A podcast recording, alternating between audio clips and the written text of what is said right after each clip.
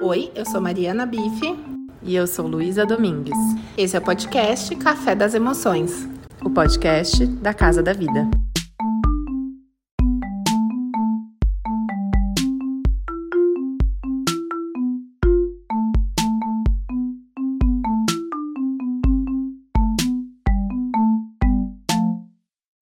Boa noite, estou aqui com a Fernanda, psicóloga especialista em psicologia do esporte.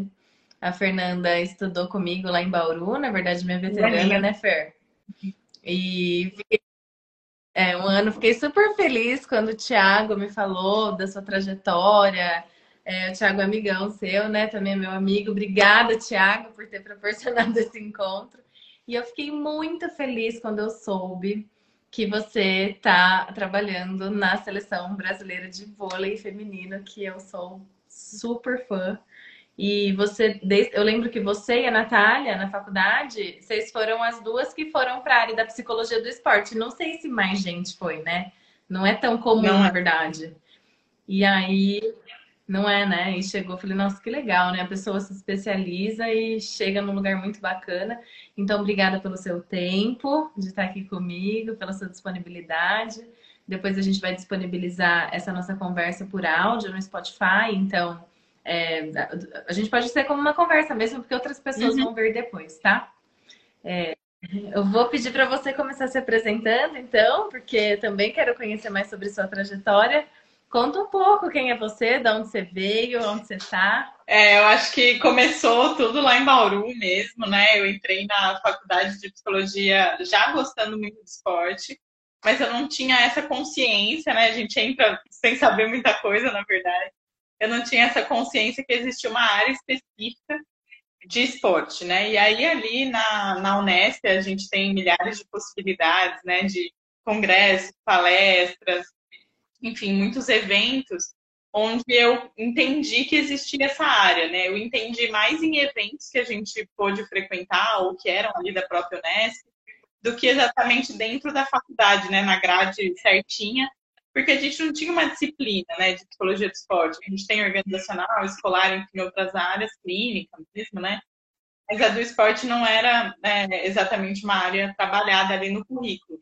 Mas aí, em alguns eventos, eu entendi, tinha palestra, psicologia do esporte, enfim, eu comecei a entender que essa área existia, e aí fui cada vez mais indo em palestras, lendo livros ali da biblioteca sobre o tema, alguns trabalhos que disciplinas deixavam abertos, eu podia fazer sobre qualquer área, eu puxei ali para psicologia do esporte. O Thiago foi meu parceiro em alguns desses trabalhos, que ele tinha um pezinho ali de interesse também, era o único que eu conseguia puxar para psicologia do esporte comigo, porque ninguém mais tinha esse interesse. Realmente não é muito comum, né? E eu tive essa sorte de ter a Natália, minha veterana também, é, que já tinha estudava mais né, nessa área. E aí a gente foi fazer, no meu último, no último ano dela, que o meu era penúltimo, a gente foi fazer um, não era especialização, aprimoramento chamava, em psicologia do esporte, a gente fez junto. E aí foi ali que eu descobri que era isso mesmo que eu queria.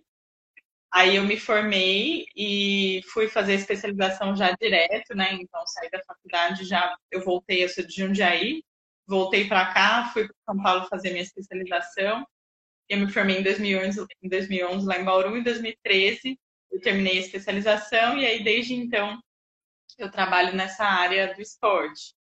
Eu comecei trabalhando mais uh, dentro da clínica, assim, atendendo, que a gente tem uma área da psicologia clínica, no sentido de atender o atleta individualmente que está buscando esse serviço, né? Então eu comecei mais nessa, nessa linha, e aí aos poucos fui conhecendo pessoas, treinadores, lugares, né?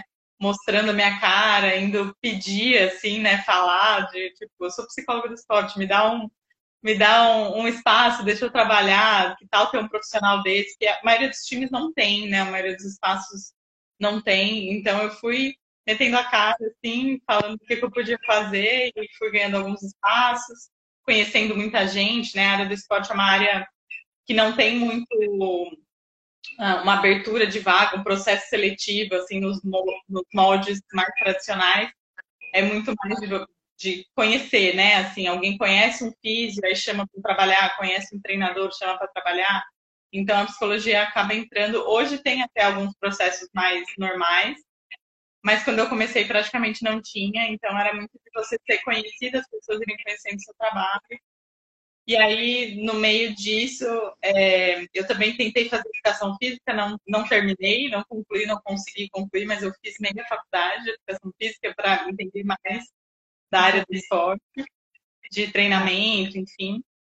É, e aí, eu estava uh, ah, na clínica, na faculdade, eu cheguei a trabalhar um ano na base do Paulista, aqui de Jundiaí, que é o time de futebol mais né, maior aqui da região, né? Trabalhei na base aqui do Paulista, trabalhei numa academia de tênis, numa academia de karatê, e ia conciliando isso com o serviço no consultório, né? Dos atletas que eu tinha, que era mais modalidade individual, que aparece no consultório, natação, tênis, corrida, maratona, triatlo, enfim, aparece bastante essas modalidades. E aí uh, teve uma vaga, uma abertura de uma vaga lá no Clube Pinheiros, em São Paulo. E aí um treinador que eu conhecia me indicou para essa vaga. E aí eu fiquei três anos trabalhando lá. Foi por isso que eu não consegui terminar minha faculdade de educação física. Uh, e aí fiquei de 2016 a 2019 trabalhando lá no Clube Pinheiros, onde é, são muitas modalidades lá. Eu ficava com cinco, que era vôlei, basquete, uh, polo aquático, levantamento de pesos e saltos ornamentais. Aí eu saí de lá em 2019 e aí voltei mais para o consultório, porque tava, lá era muito difícil de conciliar, então parei o consultório por um tempo. Aí voltei para o consultório um, aí fui fazer mestrado também, em 2020, que eu terminei no começo desse ano, graças a Deus deu tudo certo de terminar, uma loucura. E aí, depois que eu saí do Pinheiros, como eu trabalhava com vôlei, que é um esporte que eu sempre tive muita identificação, porque foi o que eu busquei, enfim, acabei fazendo muitas amizades no vôlei. E aí, disso, eu também fui chamada para trabalhar no time de Guarulhos, que é masculino. Eu fiquei uma temporada lá em Guarulhos, 2020, 2021. E depois eu tive a oportunidade de trabalhar em Barueri. Em 2021, ano passado, eu comecei a trabalhar lá no time do Zé Roberto. E aí lá eu fico com a base, sub-17, sub-19, sub-21, até o adulto. E o profissional, né? É, só feminino lá, né? Vôlei feminino. E, e aí eu fiquei lá, eu entrei lá o ano passado, e agora nesse ano, em abril, teve a convocação para a seleção brasileira, né? Porque todo ano, assim como as atletas são convocadas, eles chamam uma comissão técnica, né? E aí, como é, ele me conheceu ano passado, e aí ele me chamou para compor a, a seleção esse ano, né? Foi um prazer muito grande, assim. É claro que trabalhar com ele ali no Barueri já era, né? A gente trabalha com uma comissão ali, todo uhum. mundo é, com muita experiência, enfim, jogadoras muito boas uma comissão fantástica, enfim, já estava sendo uma experiência muito legal. E aí eu recebi esse convite, então foi muito interessante. Aí eu acompanhei elas de, é, de abril até outubro, né? É, na verdade, até setembro, porque elas viajaram em setembro ali para estudar o campeonato mundial, até setembro fiquei mais presencialmente. Nesse período elas disputaram aí a VNL, né, a Liga das Nações, e também o campeonato mundial. Foram vice nas duas ocasiões. E aí agora retomo o meu trabalho ali no time, no consultório, enfim, nessas, nessas frentes, assim, que são o meu dia a dia mais comum. Ah, então vamos falar disso já, assim. Eu, eu vi até que a Raquel entrou. A gente sofreu tanto. A gente torcedores, tá? Não vamos nem. Porque depois eu vou querer saber como que é do lado disso daí. Nossa, a gente ficou muito encantadas, assim, né? Que tipo, gente, elas vão chegar na final. Então a gente tava assim, né? Hiper felizes. Aí paramos, marcamos um monte de coisa pra gente assistir. Chegou na final. Elas jogaram, elas assim, elas estavam jogando muito bem. Chegando na final, perderam, né? A Sérvia jogou super bem. Mas, pensando em resiliência, eu, eu achei assim que aconteceu um fenômeno interessante lá onde eu estava assistindo. É, parece que algumas pessoas começam a desistir antes uhum. de outras. Tipo, é, chegou uma hora lá, eu já tava assim, ó, no sofá, tipo, nossa, que bosta, perdeu. Mas não tinha acabado o jogo, óbvio, né? E aí, outras pessoas, não, ainda dá, ainda dá. E aí chegou um momento assim que claramente não ia mais dar. E o pessoal ainda tava tipo, não, vamos, a gente só vai parar de torcer uhum. quando apitar, né? E aí eu fico pensando, isso é uma quadra. Assim, como, como funciona isso? A pessoa começa a perder o time, ou, por exemplo, atletas que você falou que acompanhou maratonista também, né? Então, às vezes, não é que a pessoa vai perder sua posição, mas às vezes ela não vai conseguir uma prova. É, como, como, como funciona essa resiliência, Fê? Como que você trabalha? Eu acho que existe, assim, óbvio, é dificílimo, né? Ponto número um, acho que não existe uma regra clara, assim, no manual de receitas, mas eu acho que é muito interessante é, a gente entender que existe uma realidade do mundo, por exemplo, na maratona, né? Existe uma realidade do seu corpo sobre vai ter uma hora que ele não vai aguentar. E existe uma realidade criada pela nossa cabeça, né? A nossa cabeça dizendo pra gente que não vai dar. E no vôlei é a mesma coisa, né? Existe um cenário real do tipo fazer 10 pontos, assim, quando chega no, no 24 a 15, por exemplo. É muito improvável uma virada de um jogo desse, né? Então, existe um cenário ali real, existe um, um, momento que realmente a gente entende que é muito difícil. Mas provavelmente a nossa cabeça começa a criar esse cenário quando ele ainda não é real, né? Quando tá 15 a 10, a gente já começa a achar que vai perder. Então, a gente conseguir fazer essa separação, entender o que é a criação da minha cabeça, o que é mundo real, e conseguir focar no mundo real é o desafio mais importante, assim, quando a gente está é, nessas situações, né? De derrota, ou estar tá atrás do placar, ou sentir que a gente não vai conseguir terminar. Porque no mundo real a gente vai descobrir, uma hora a gente vai perder, uma hora a gente não vai chegar, mas que a gente deixe o mundo real mostrar isso pra gente, né? Que a gente não perca antes de perder. Eu acho que esse é o, esse é o difícil, né? Então, a gente conseguir fazer essa separação e voltar sempre para o jogo, assim, independente do que está acontecendo, tá? A gente tem que ganhar esse ponto. Se a gente ganhar esse ponto, ainda existe um próximo. E aí a gente vai indo dentro dentro dessa lógica, né? De a minha cabeça criando que o jogo já acabou, não é verdade. A verdade é que eu tenho que jogar o próximo ponto e que se ganhamos o próximo, tem mais um outro. E aí a gente tenta ir nessa linha. A estratégia um, exatamente. E se for, por exemplo, corrida, é, daí seria um quilômetro, é, sei lá, 500 metros. É, a corrida assim. depende muito, depende muito de qual estratégia também, de como cada atleta divide, divide a sua prova. Tem gente que pensa por quilômetro, mas tem, tem corredor que tem, vai olhando o caminho e fala, sabe? Tipo, ah, eu vou chegar até ali, até ali, vai criando os seus próprios pontos de referência né? Ou tem um determinado pace que eles têm que fazer e daí fala, eu vou tentar chegar até aqui, eu vou. Então eles depende muito do que vai ser referência para ele ali, né? Mas pode, o, o, importante é ele ficar atento ao que ele pode fazer de menor, assim, né? Mais um passo, se for o que ele consegue pensar, tá ótimo, né? Então essa é a ideia. Tá, entendi.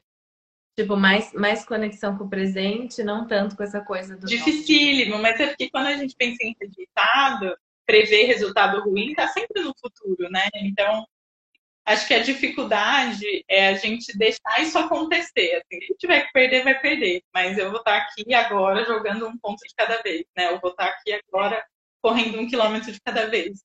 Quando o meu corpo realmente não aguentar mais, ele não vai aguentar mais, aí eu não vou ter o que fazer, né?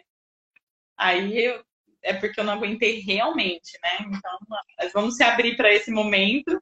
Quando ele tiver que vir, ele vai vir. Enquanto isso, eu vou ficar aqui fazendo o que eu tenho que fazer de melhor. Porque é uma impressão minha, assim, ou parece que o mais difícil. Não sei, parece que depois que perdeu, tipo, ai, tá bom perdeu, o time tá super entrosado, né? Assim, é, elas fizeram um documentário, né? Ficou super legal. A gente vê assim nas redes sociais, elas se apoiam muito. Eu vi várias entrevistas elas falando que elas têm muito essa coisa assim do time. Não é uma coisa assim, só uma estrela, todo mundo vai tocar bola ali, ela vai fazer. Então parece que o time assim se apoia muito. É, impressão de fora que lidar com a derrota é um pouco mais fácil do que lidar com essa. Eu não sei nem como chama isso. Como é, chama esse isso? entrosamento, você diz? Não, tipo, lidar com a iminência ah, sim, da derrota sim. parece mais difícil do que lidar com a derrota, que a hora que vem a derrota é isso, segundo lugar. Certeza, é com certeza. Eu acho que essa, essa é uma coisa que eu falo com bastante frequência, assim, né? Se a gente tiver medo de perder, isso vai atrapalhar muito mais. Então, que a gente saiba que a gente vai perder pra caramba, mas saiba lidar com essa, com essa hipótese, porque se a gente aceitar isso tranquilamente, sim, uma hora eu vou perder. A gente não precisa ficar lutando contra isso o tempo inteiro, né? Então, tem muita gente que se trava muito por essa questão, né? Tanto medo de acontecer tanta coisa que a pessoa nunca consegue dar o melhor que ela tem. E acho que esse é um grande uhum. desafio, assim, do esporte, porque o tempo inteiro que eles estão jogando alguma coisa, competindo, eles estão arriscando, né? Não tem como você ter 100% de certeza que você vai ganhar. O esporte é muito incerto. É diferente de outras questões, né? A nossa, assim, por exemplo, você se planeja, óbvio que pode dar errado, mas se você fizer um bom planejamento das coisas, se você estudar, enfim, a chance de dar errado é muito pequena, né? E no, no esporte, assim, pode ter dois times totalmente preparados. Então, você pode estar 100% preparado e perder, pode acontecer né? Porque é uma competição, não é só você ir lá fazer bem feito o que você foi fazer, você tem que fazer melhor que o outro, né? Então, entender que o resultado está totalmente fora do nosso controle, porque tá, o que está no nosso controle é fazer o que a gente propõe fazer, mas pode ser que o resultado vá além disso, né? Então, é muito desafiador, né? A gente fica só, tá, o que, eu vou fazer? Eu estou preocupada em fazer isso. Se eu ganhar, excelente. Mas se eu perder, eu vou ter que saber levantar a cabeça e continuar, porque faz parte. Eu fico muito me imaginando assim, eu não podia ser psicóloga, disse nunca, porque também tem um, um, uma postura sua, assim, né, do tipo, de segurar também essa onda com elas, né? Porque assim, daí é Brasil, né? Difícil de. É óbvio que você quer que o Brasil ganhe. Né? Com certeza. E... Eu sofro muito. Meus pais aqui na minha casa, eles falam para mim, eles falam, mas você é psicólogo e está sofrendo, eu estou sofrendo muito, porque eu quero muito que elas ganhem, né? Tipo, claro que eu estou sofrendo, porque de fora é difícil mesmo. Mas é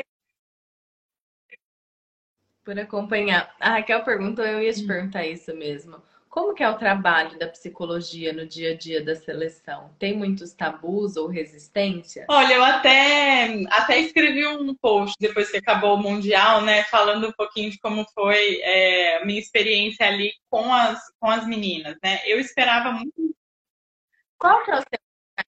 E eu, eu travei? Não?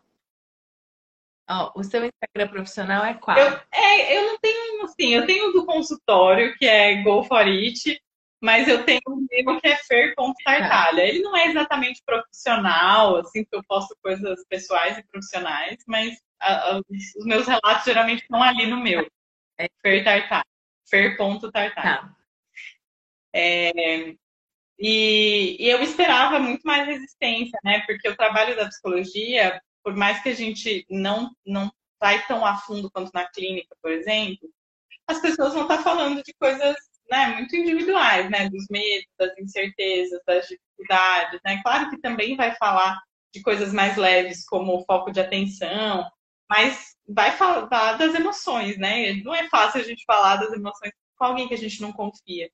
Então, criar esse vínculo numa seleção que é pouco tempo é desafiador. Então eu esperava mais resistência delas, porque quando eu chego num time novo, em geral tem um pouquinho de resistência e tal. Alguns mais, alguns menos, né? Mas em geral tem alguma. Mas eu já conheci alguma das meninas, eu acho que isso ajudou bastante, porque eu não era totalmente desconhecida, né? Porque tinha meninas ali que estavam comigo em Barueri, então, tinha algumas que me conheciam, e aí acho que isso facilitou o processo, né, para eu conhecer as outras. E elas foram super abertas, assim. Então, acho que existe ainda no mundo total muito tabu e muita resistência em relação à psicologia do esporte, mas nesse contexto específico dessa seleção, foi super tranquilo, assim. Elas foram super abertas, super querendo, assim, aprender, aproveitar o trabalho, então foi muito bom. Eu faço alguns trabalhos em grupo com elas, principalmente para a gente olhar para essas questões mesmo da união, da relação entre elas, a gente fortalecer esses vínculos, melhorar as habilidades de comunicação, né, propiciar esse espaço para elas interagirem. Porque elas interagem o tempo todo ali treinando, elas treinam para caramba junto, janta junto, almoça junto, né? Um monte de coisa o tempo inteiro junto. Quem está dividindo o quarto dorme junto, acorda junto. Mas a gente sabe que às vezes a gente faz muita coisa junto com alguém, mas não tem uma troca mais profunda, né? De sentar e falar o que realmente pensa, o que realmente aflige cada uma, enfim. Então, o momento do grupo ele é importante, né, para essa esse outro momento de troca, um momento diferente, né, do resto do dia, porque a gente para justamente para conversar, para olhar para uma para outra, né, numa, numa intensidade talvez um pouco diferente. E aí, através né, de dinâmicas, de algumas atividades, a gente propicia elas terem um momento um pouco diferente de interação do que elas estão acostumadas. Mas também tem alguns atendimentos individuais, né, dependendo da demanda delas ou de coisas que eu observo. Aí a gente tem algumas conversas pontuais, assim, sobre algumas coisas que estão acontecendo, né, o que elas estão percebendo, sentindo, que estão com dificuldade de lidar. Se precisar. Mas esse entrosamento acho que faz toda a diferença, né, em esporte ah. coletivo, porque, né, é, é desafio... Eu ia te perguntar isso, porque no esporte individual, acho que são uns desafios muito específicos. É você e você. Você mandar mal foi você, você mandou bem foi você. E no coletivo, se uma pessoa não tá legal, isso também tem um impacto, né? Então, é... acho que os dois são desafiadores, mas são desafios muito diferentes. Muito diferentes, né? assim. E eu acho que ao mesmo tempo que o coletivo pode ser um alívio no sentido de eu não estou sozinha, né? Tem gente para me ajudar na minha dificuldade, às vezes tem esse peso. Se eu errar, eu vou carregar todo mundo comigo. Né? Então, a gente conseguir sempre trazer o coletivo para o lado positivo, ou seja, delas estarem se ajudando, delas se sentirem mais fortes porque tem outra pessoa ali do lado, né? A gente sempre trazer isso como força né? E, não mais pressão, mais cobrança, né? Então, acho que essa é a dificuldade da gente fechar o suficiente para as pessoas que estão do, do, lado virarem força, né? Virarem segurança, apoio. É muita pressão. É bastante. É um país inteiro, né? Torcendo para apenas. Exato. E, é. E acho que elas estão é, até chegarem lá, elas passaram por muitos níveis de pressão, né? Então também vai acostumando a níveis cada vez maiores, né?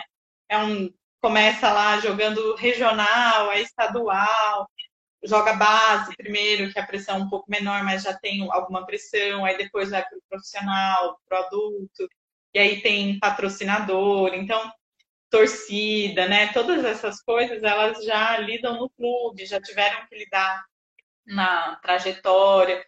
Então é meio que vai calejando, né? Assim, o nível de pressão vai aumentando e elas vão entendendo, vão aprendendo, né? Como gerenciar isso, mas é claro que uma seleção brasileira, um campeonato mundial, uma Olimpíada, é o pico, né? De, de pressão de fora e também de dentro, né? Porque elas lutam para chegar até ali, é uma vida inteira dedicada para o momento. Ah. Então tem uma pressão interna muito grande também, né? Do quanto elas querem, né? Do quanto elas se cobram, né? E, e tudo isso é, é, o desafio é gerenciar, né? A pressão ela pode ser muito boa no sentido de levar a gente para frente, e, mas em algum momento pode passar do ponto. Então acho que aprender a gerenciar isso é muito importante também. E um atleta, não necessariamente um atleta que vai para o profissional, mas um atleta de alto rendimento, assim, quando que seria o ponto dele buscar ajuda profissional? Como que identifica essa pressão do tipo, não, vai, eu quero melhorar, eu quero evoluir, e o quanto que é um ponto assim, ó, acho que não, acho que não é tanto assim. Como que a pessoa sabe que é a hora dela buscar? geralmente, uh, o mais comum é de se buscar ajuda psicológica, no, particularmente, assim, né, da pessoa buscar fora do clube, enfim. É, geralmente, o que aparece muito é quando eu treino e não, na competição não correspondo às minhas habilidades, né? Então, eu sei que eu sou capaz de fazer algo e não está saindo do jeito que eu sou capaz de fazer.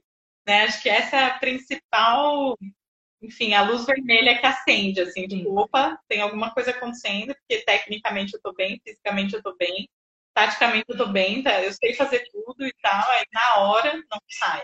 Então, acho que esse é um indicativo, né? Mas uh, o que a gente gostaria, o que a gente sonha, é que todos os atletas tivessem desde a base um acompanhamento, pelo menos na instituição, né? no lugar que eles estão praticando o esporte.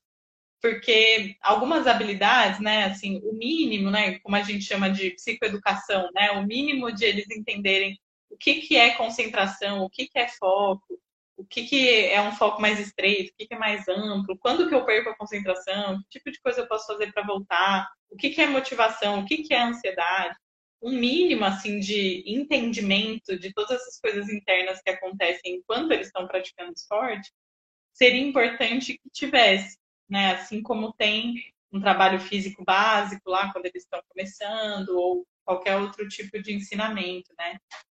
Mas a gente sabe que, infelizmente, não existe amplamente, né? A maioria dos, dos clubes não oferece esse.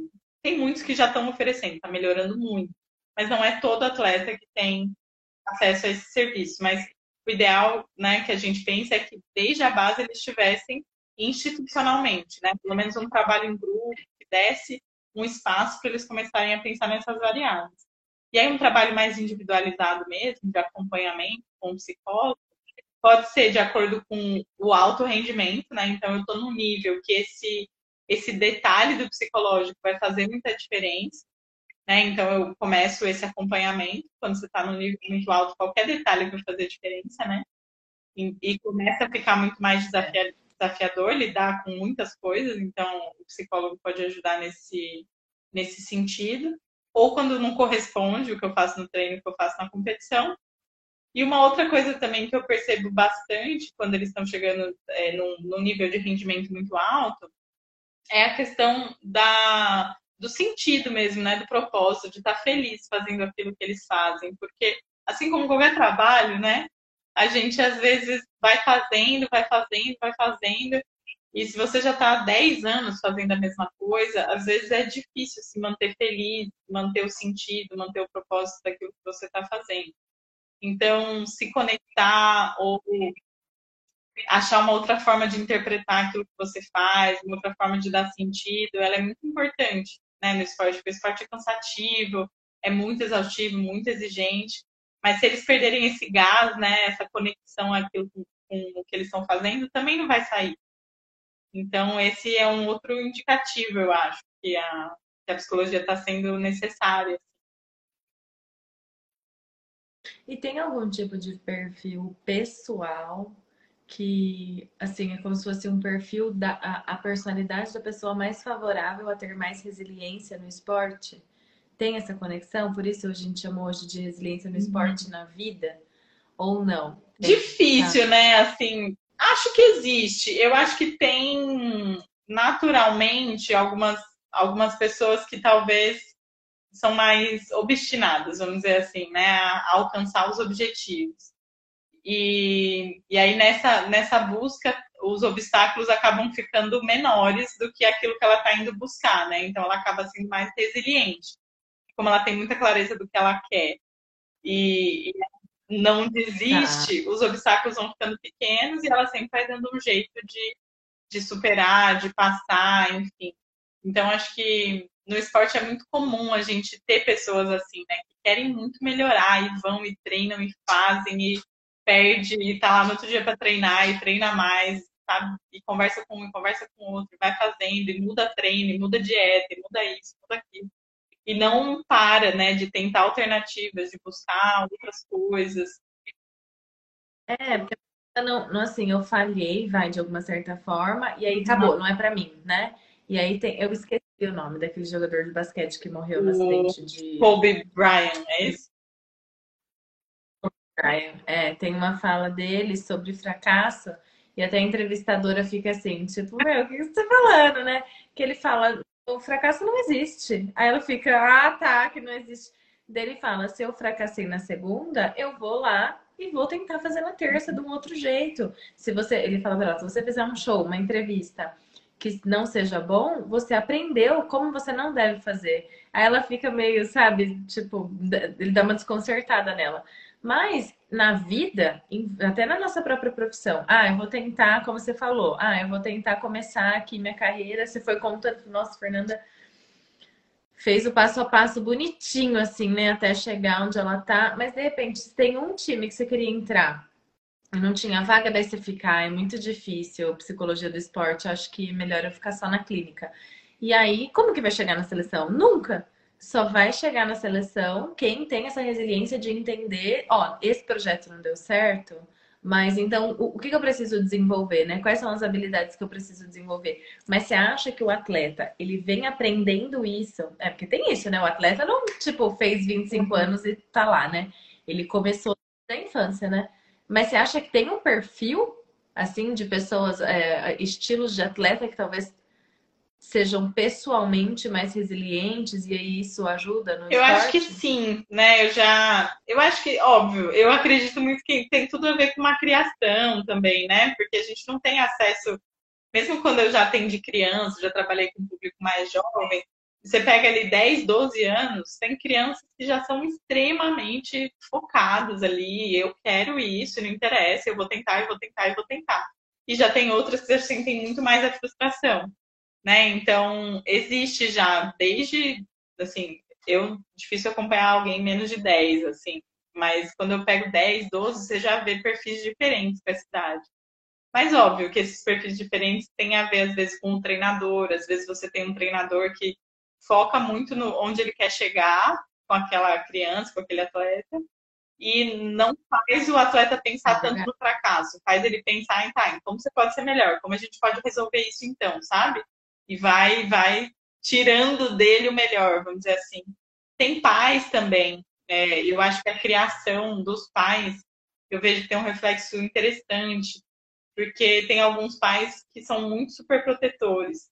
E aí as crianças sentem muito as frustrações, né? Porque às vezes no esporte eles têm contato com perder, com não conseguir, coisas que no resto da vida eles não têm, assim, pais que não deixam eles sofrerem outras frustrações, sabe?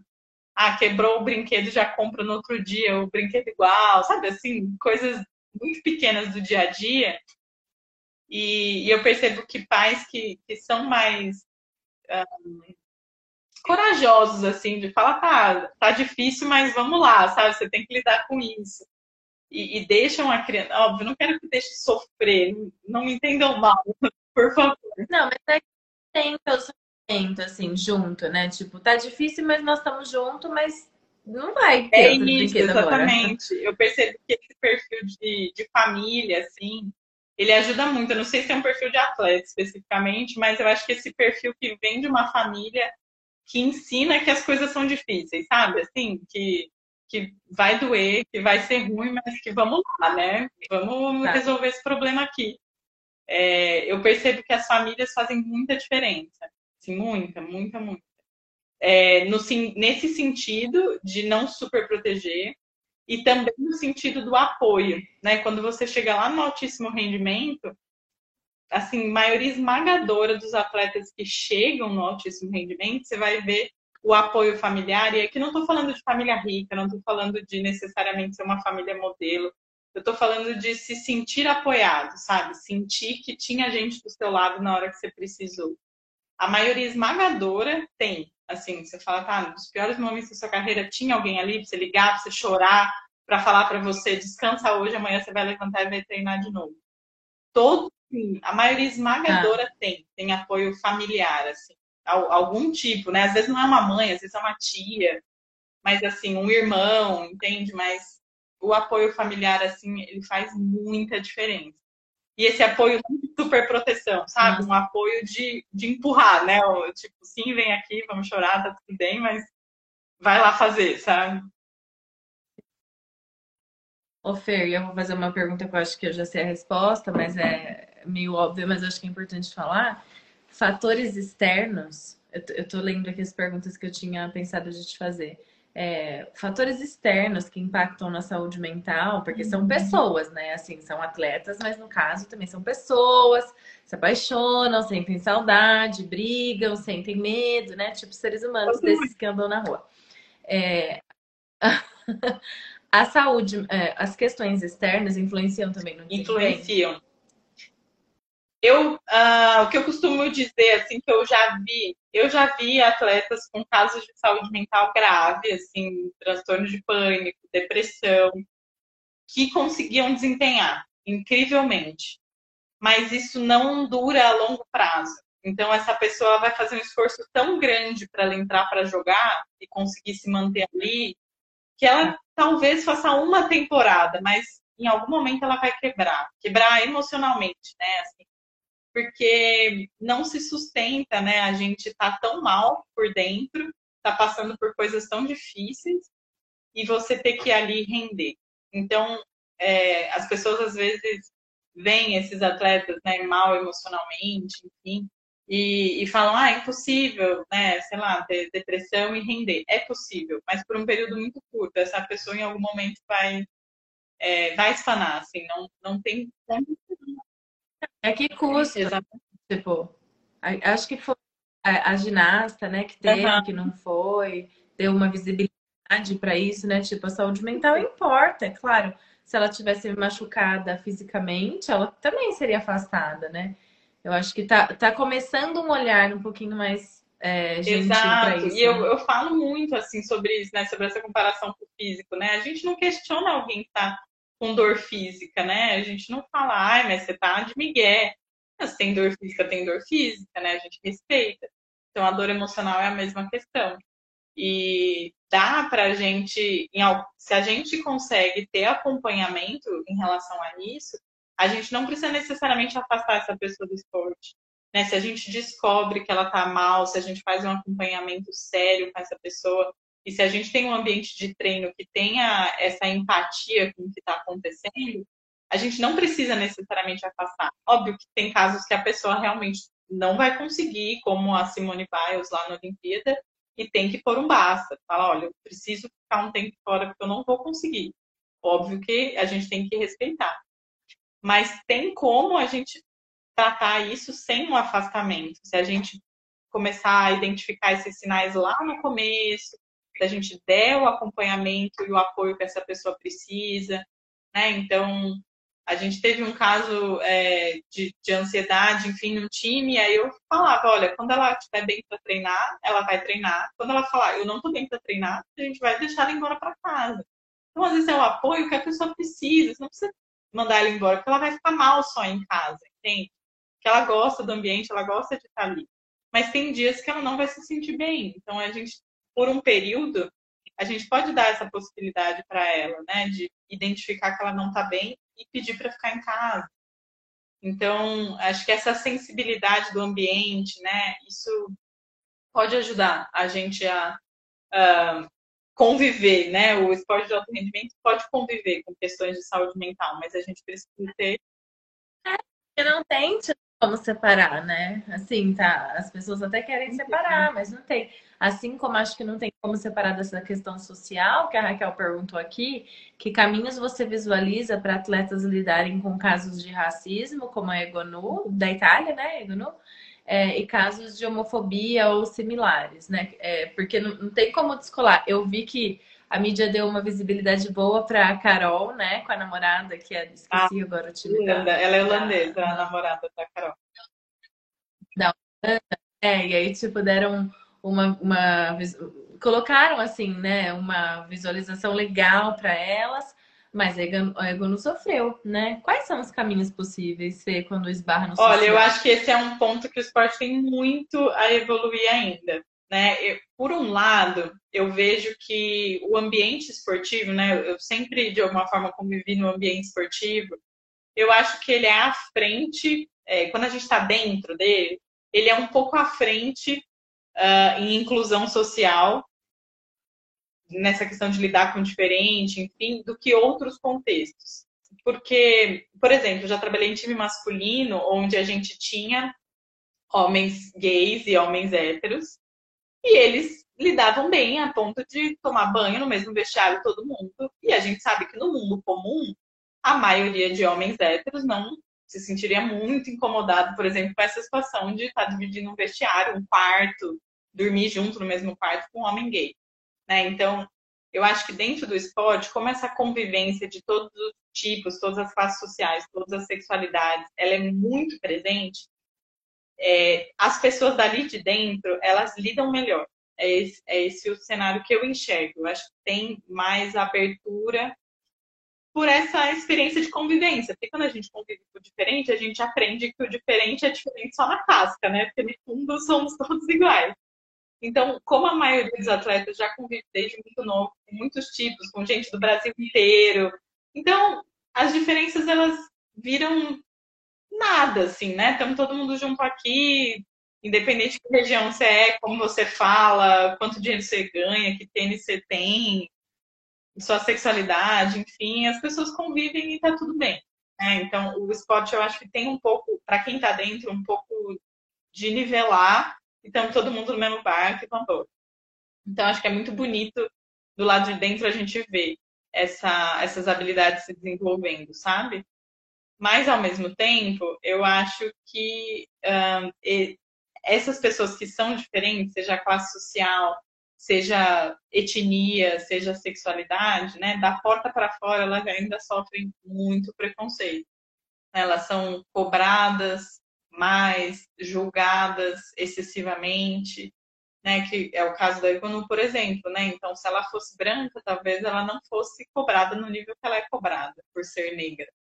Então, o racismo, ele às vezes é entre muitas aspas aqui, é sutil, assim, né? Não é que alguém vai xingar necessariamente, mas é tratar de uma forma diferente, né? E, e que às vezes é velado, velado. exato. Então, é, essas diferenças de tratamento uh, acontece com muita frequência, assim, com torcedores, enfim, com em todos os, em todos os contextos, sabe? E é, os esportes também dá uma mudada em relação aos torcedores, do tipo, você assistir um jogo de vôlei, é diferente você assistir um jogo de futebol, muito, não é? Muito diferente, muito diferente. Muito. Jogo de futebol, eu fui em um esse ano. Gente, eu não gosto muito, sabe? Então eu fui assim para acompanhar minha família, né? Mas eu fiquei assim, vocês estão torcendo contra, por favor. Porque fica, nossa, pega muito pesado, né? Assim, é super violento, é super racista é super homofóbico os, os comentários, né? E aí eu imagino o jogador tem que ter também uma resiliência, super difícil isso, né? Mas de entender essa coisa do, do comportamento de grupo, né? Super. Porque tem isso. A torcida como comportamento de grupo, né? Não como comportamento. Seria diferente claro, ali, né? Tem gente que se encontrar essa pessoa no mercado nunca vai falar as coisas que falou ali no meio da torcida. Né? Infelizmente, é, eu acho que eles têm que lidar, eles ficam no holofote, né? Essa é a verdade. Então, quando você está no holofote, é, as pessoas vão reagir às suas características, e às vezes não é só ao esporte que você joga, né? A sua habilidade física, técnica, às vezes é essa questão, a cor da pele, a sua sexualidade, enfim, vai ter, vai reverberar nas pessoas milhares de outras questões que às vezes não tem nada a ver com o esporte que você está praticando.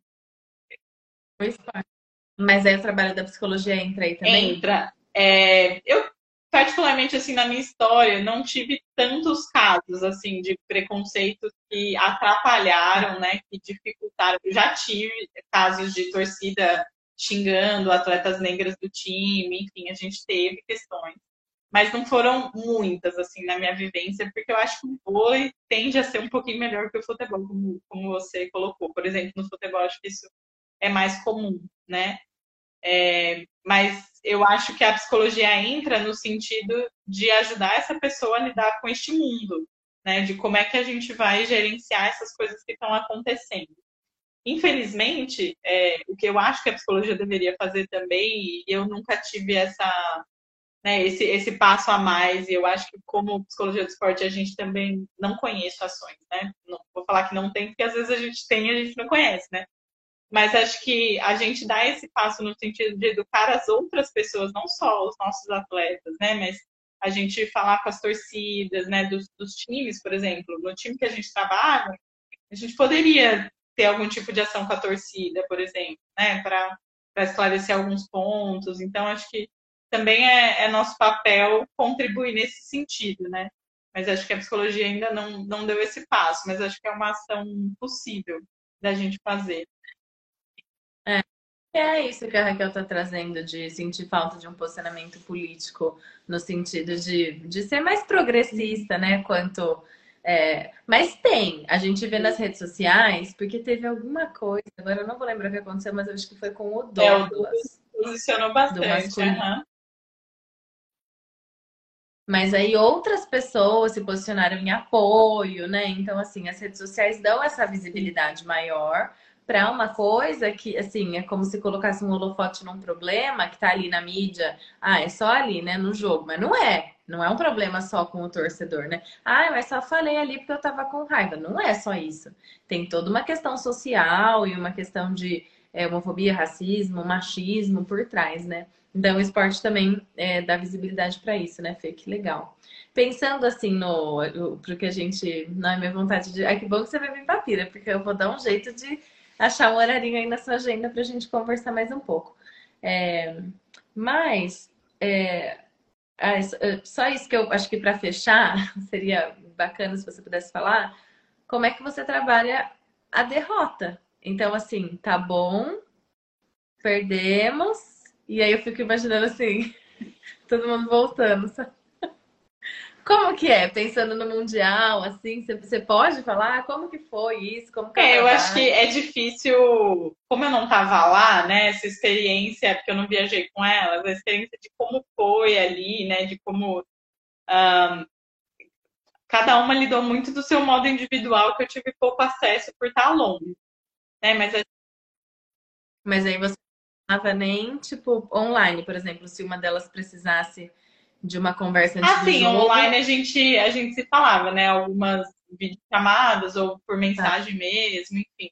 Mas é que depois da derrota, é, a gente né, já acabou o campeonato, então a gente não tem muito mais uma preparação para fazer, né? Então a minha troca com elas foi muito de elogios sobre a campanha, enfim, acho que a gente fica batendo nessa tecla da, da frustração nesse momento, óbvio, né? Eu estava à disposição aqui, uma ou outra até desabafou um pouquinho, mas eu acho que essa é a sensação, assim, a sensação é de muita frustração, porque todo mundo, sem exceção, queria muito ter ganhado e sabia que dava, né? A gente sabia que o nosso time tinha essa condição, mas sabia que, né, percebeu que, na verdade, o outro time veio melhor preparado que a gente. Então. Não, foi uma... Eu acho que essa frustração ela é mais fácil de lidar do que a frustração da gente achar que a gente não se preparou bem, né? Que a gente falhou, que a gente não conseguiu. Porque tá. essa é uma frustração muito doída, né? De, de tá. saber que a gente ficou abaixo do que poderia, né? É claro que elas é, queriam ter dado mais. Não estou falando que elas estão necessariamente felizes com o que elas fizeram, porque elas queriam ter dado mais. Mas tem um entendimento de que o outro time realmente teve um merecimento daquele, daquele time, né? E eu acho que a medalha de prata, ela é muito e você acaba de perder a medalha, né? A medalha de bronze dá uma coisa assim, ah, a gente ganhou, né? E aí a medalha de prata, você olha. Depois acho que muda o gosto, mas Exato. na hora, né? dificílimo. É... Mas eu acho que até a união delas, né, facilita muito nesse momento, né, de não se sentir sozinho para lidar com isso. Então elas estavam juntas ali para encarar isso, acho que é um pouco mais fácil.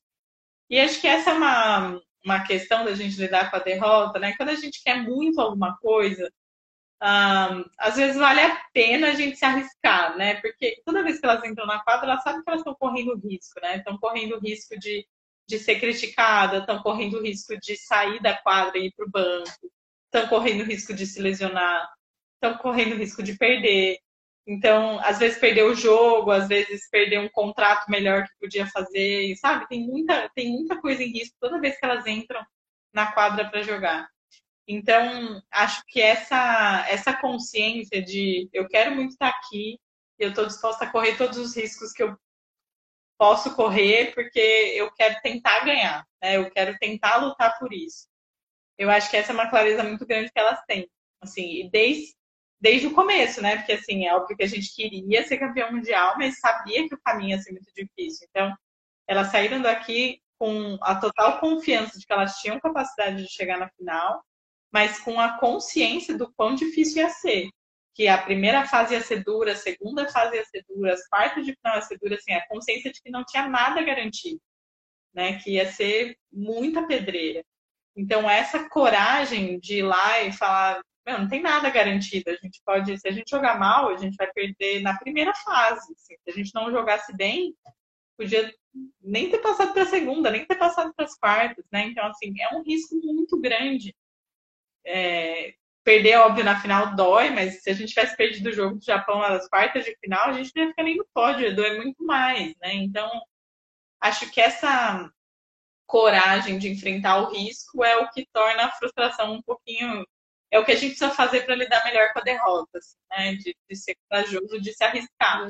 Então, vamos lá. Gostei. E para vida, tipo, acho que essa sensação de eu quero ficar em paz comigo, né? Com o máximo é. que eu pude fazer. E aí existe um paz nesse lugar de, gente, a gente realmente deu o nosso melhor, né? É que hoje o nosso melhor foi pior que o melhor dos outros mas é uma paz de tipo, porque elas jogaram tão bem na. Nossa, na Itália foi assim, gente, mas tô achando que vai ganhar esse negócio, né? E aí vai dando também uma expectativa, né?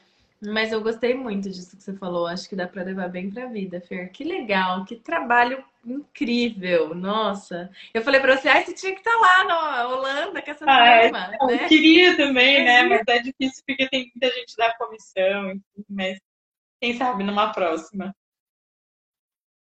Quem sabe? Nossa, vou morrer de orgulho, assim. Até brinquei hoje, falei, ai, gente, eu vou estar com a psicóloga da seleção que eu estudei com ela, vou, vou pegar um pouco. Eu falei, gente, não, esse, esse mérito não é meu, é da Fernanda, que seguiu, assim, essa carreira muito... Eu não sabia que você queria desde o começo. Que legal, né? Porque realmente, né, a gente não teve essa disciplina, né?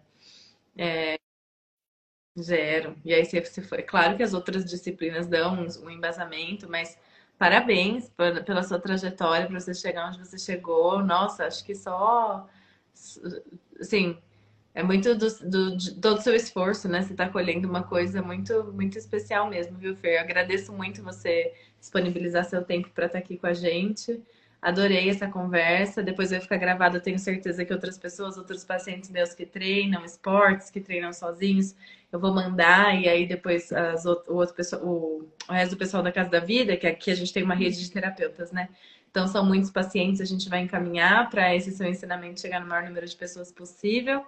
É, e seguimos juntas, então. Parabéns pelo trabalho. Quando você vier para Pira, eu vou querer te encontrar. E no fim de novembro tá eu tô por aí. A gente se vê. Que bom, Fer. Boa noite, pessoal. Obrigada pela companhia. Um grande beijo e até a próxima. Tchau, obrigada, Lu. Tchau, tchau.